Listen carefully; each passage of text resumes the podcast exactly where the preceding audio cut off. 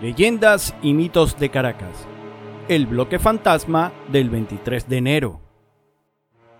Muchas personas se preguntan por qué en el 23 de enero se pasa del bloque número 7 al número 9. ¿Qué pasó con el bloque 8 del 23 de enero? ¿Acaso se desapareció como un fantasma? Se preguntarán algunos.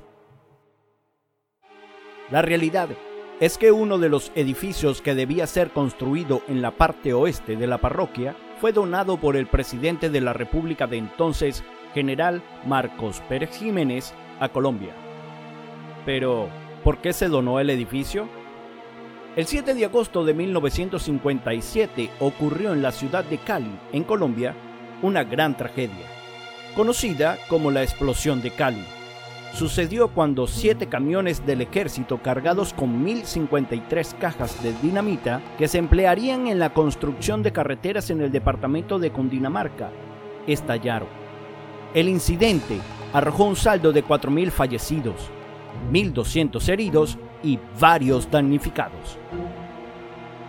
Justamente para acoger a un número de personas que se habían quedado sin hogar, el gobierno venezolano mandó a construir el bloque de viviendas, que se llamó y aún se llama Unidad Residencial República de Venezuela. He allí la razón por la cual en el 23 de enero no hay un bloque número 8, porque se construyó en Colombia. Tomado de Caracas, ciudad de mitos y leyendas.